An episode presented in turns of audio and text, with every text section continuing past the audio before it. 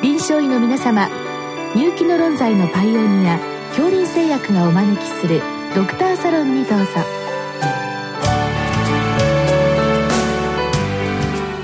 今日はお客様に日本大学病院眼科客員教授島田博之さんをお招きしております。サロンドクターは順天堂大学教授池田志学さんです。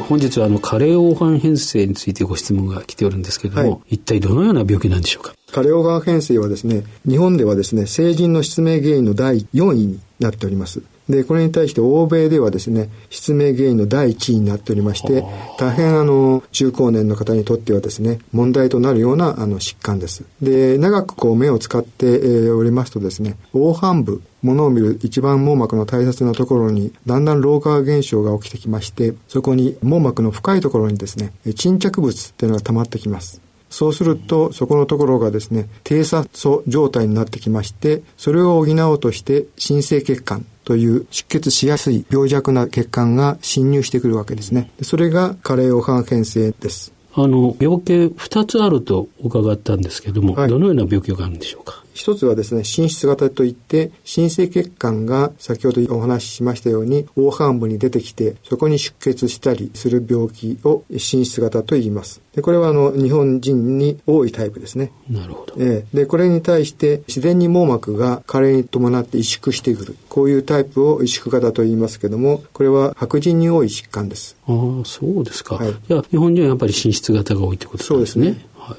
じゃあちょっとこれから進出型についてお伺いしたいんですけども、はい、どのような治療が行われているんでしょうか、はい、現在ですね治療の第一選択というのは抗 VEGF といってその新生血管を退縮させるような薬剤を目の中に注射するというような方法が行われています。これにはあの2つありまして1つはルセンティスもう1つはアイリアというこの2剤が認可されたお薬ですその2つはどのようなそれぞれ特徴があるんでしょうか？ルセンティスはですね、血中のですね、半減期が短いため、副作用が少し少ないと言われています。それから、プレシリンジといって薬剤が注射器の中にすでに入った状態ですので、えー、そのまま注射器から針をつけてですね、患者さんの目に注射すれば済むわけです。でこれに対しアイリアはですね効果が非常にルセンティスより高いんですけどもバイアルからですね注射器で、えー、薬剤を引くという操作が一つ、えー、必要ですので少しルセンティスと比べると目の感染症の頻度が少し高いと言われています。ああそれぞれ特徴があるんですね。はいでも、ちょっと怖い話ですね。目に注射するっていうんですけども、ね、具体的にはどのような主義が行われるんでしょうか、はい、具体的にはですね、多くの施設で眼科の外来でですね、治療を行うことができます。で患者さんの目をですね、消毒薬で消毒する。で、注射の前と後にですね、抗菌薬の点眼薬を3日間ずつ点眼するというのが標準な治療スタイルです。そして、えー、患者さんは外来のベッドのところに休んでいただいて、表面麻酔薬を点眼してですね、それから消毒をして、えー、注射をすると。まあ、操作自体は大体、え、数分で終わってしまうような治療です。はい、じゃあ患者さんがやらなきゃいけないことは前に3日間点眼してそして当日来て、ええ、で痛み止めの点眼して、ええ、それで注射を受けて帰ると。そうですね。そしてまた3日間で点眼と。そうですね。でその日はあの入浴とか洗顔はできませんけども翌日からあの入浴洗顔が可能になります。でただ目薬を術後3日間するというのが、まあ、日本の標準的な治療方法です。でもあれですね。それをまあ月1回ぐらいやっていくっていうことですよね。はいそうですね。でも点眼もその抗生物質ですかね。そうです、ね、それをまあ前後で計6日間やるってことっていうのは、はい、これは特に問題はないんでしょうか？で今あのそのことに対してですね海外ではですね同じあの抗菌薬の点眼を使いますので、えー、それに伴う耐性菌の増加が問題になっております、で日本以外の多くの国ではですねこの理由からですね抗菌薬の点眼を中止している国が増えております。なるほど、まあ、それは今後の日本の対応の課題ですね。はいそうですね、はい、そしてまあこの VGF に対する抗体製剤。これやはりお高いんじゃないかと思うんですけども、ね、どのくらいなんでしょうか、えー、ルセンティスがですね、およそ15万7千円で、えー、アイリアがですね、13万8千円と言われております。高いですね。はい、高いで、これは保険で、まあ高齢者ですと、まあ保険でちょっと実費が変わってくると思うんですけども、はい、それにしても1割あるいは2割でもかなりの負担ですね。そうですね。ですので、えー、まあ両眼の治療を受ける場合はですね、まあ患者さんによってですね、高額医療費で払い戻しが可能になってきますので、両名の治療を受ける場合には、できれば同じ月に受けるということを考えていただけると助かると思います。あやっぱ高額医療制度を利用せざるを得ないですね。そうですね。特にもうリタイアされて、はい、年金生活とかされてるとなかなか厳しいかと思うんですけども。はい、あと、消費体内注射っていうのはですね、えー、まあ、手術ではなくて処置ですので、えー、保険会社からはですね、えー、医療保険の対象にならないんですね。ですので、えー、例えば、自己負担で3割で5万円払ってもですね、保険会社に申請してもですね、その5万円のお金は戻ってこないと。このことは患者さんにとって困るところだと思います。その場合先生、あの、高額医療制度もあるんですけれども、こう、補助制度っていうんですかね、そういうのはないんですか、全く？うん、今のところはちょっとないですね。だったらやはり安い薬ということで、バイオシミラーの話がありましたよね。えー、バイオシミラーの薬がですね、まあ、生物学的同等性のあるような薬が来年の2020年からルセンティスのバイオシミラーが出まして、2022年にはですね、REI のバイオシミラーが出ると言われてます。それですとやはり7割ぐらいの値段になるんですね。すねはい、患者さんにとってはかなり大きな、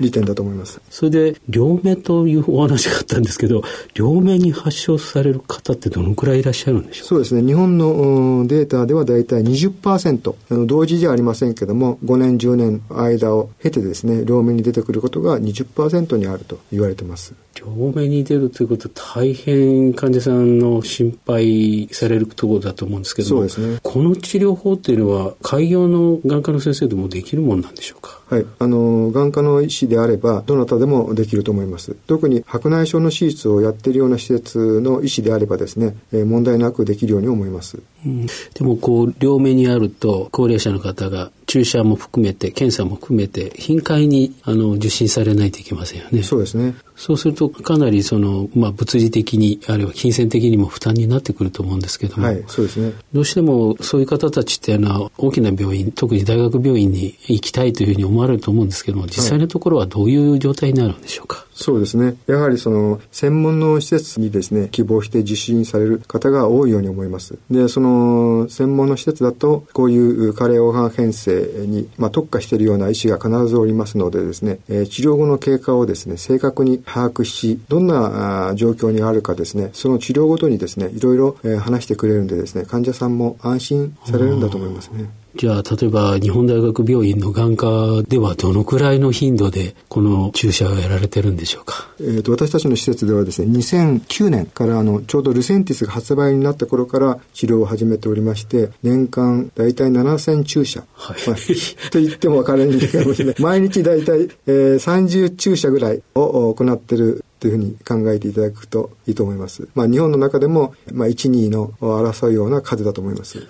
えー、30注射って30がんですね。30がんですね。ねはい。30名と。そうですね。いうことですね。そうですね。それで、私もちょっと想像すると怖いんですけど、その点眼をした後に、ただ患者さんは、まあ、目を前に向けてればいいんでしょうか？そうですね。前に向けてれば、処置自体は、そこの、まあ、胸膜っていうところにですね、あの、針を刺すだけなんで、ほんの一瞬、チクッとこう痛いぐらい。あ、そうと言われてますね。えー、でもなんかこう、針が見えちゃうような気がしますね。えー、最初はすごく、あの、そういうふうに不安に思う方が多いんですけども、一回注射して、あの、自分の症状が良くなるとですね、次回からは、まあ、あんまりそういうことをおっしゃらないない人が多いですね。うん、不安感がなくなっていくんだと思いますね。うんそれから今度効果判定になりますと、うん、どのように判定されるんでしょうか？効果判定はですね、えー、今 OCT っていう網膜の断層検査、光干渉断層計といってですね、まあ超音波のような機械ですね。それで網膜の断層を簡単にですね、画像として解析することができます。そうすると医者も患者さんもですね、同時に治療前後でですね、えー、病態が良くなってるっていうのが簡単に把握できるようになってます。それからもちろんあの視力検査も大事ですね。ど、えー、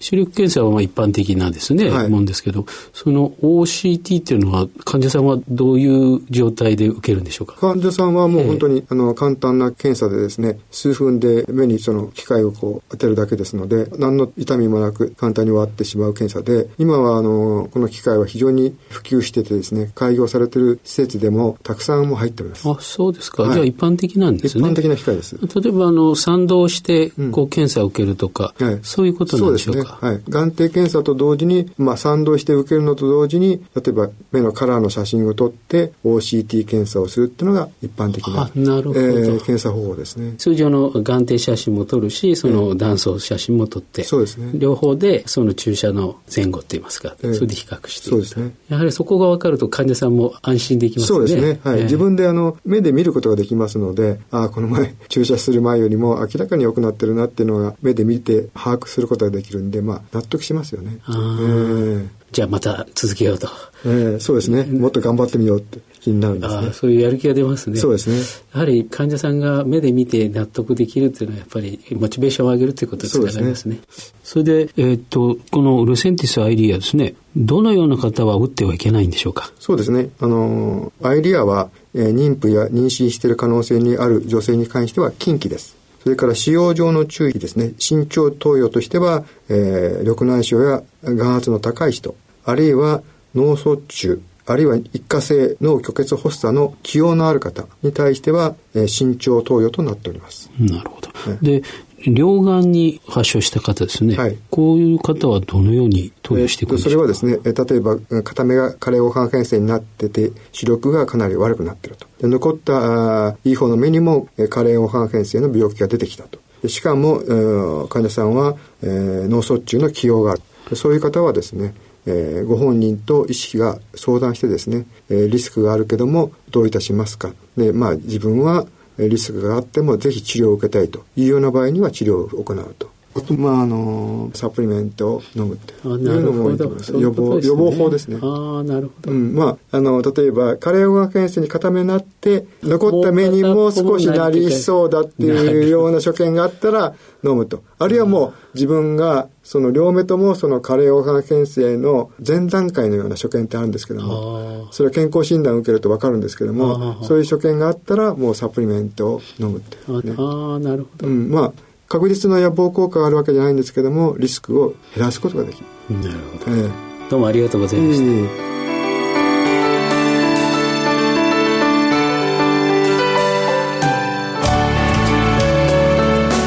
ー、今日のお客様は日本大学病院眼科客員教授島田博之さん。サロンドクターは順天堂大学教授池田志学さんでした。それではこれで恐林製薬がお招きしましたドクターサロンを終わります。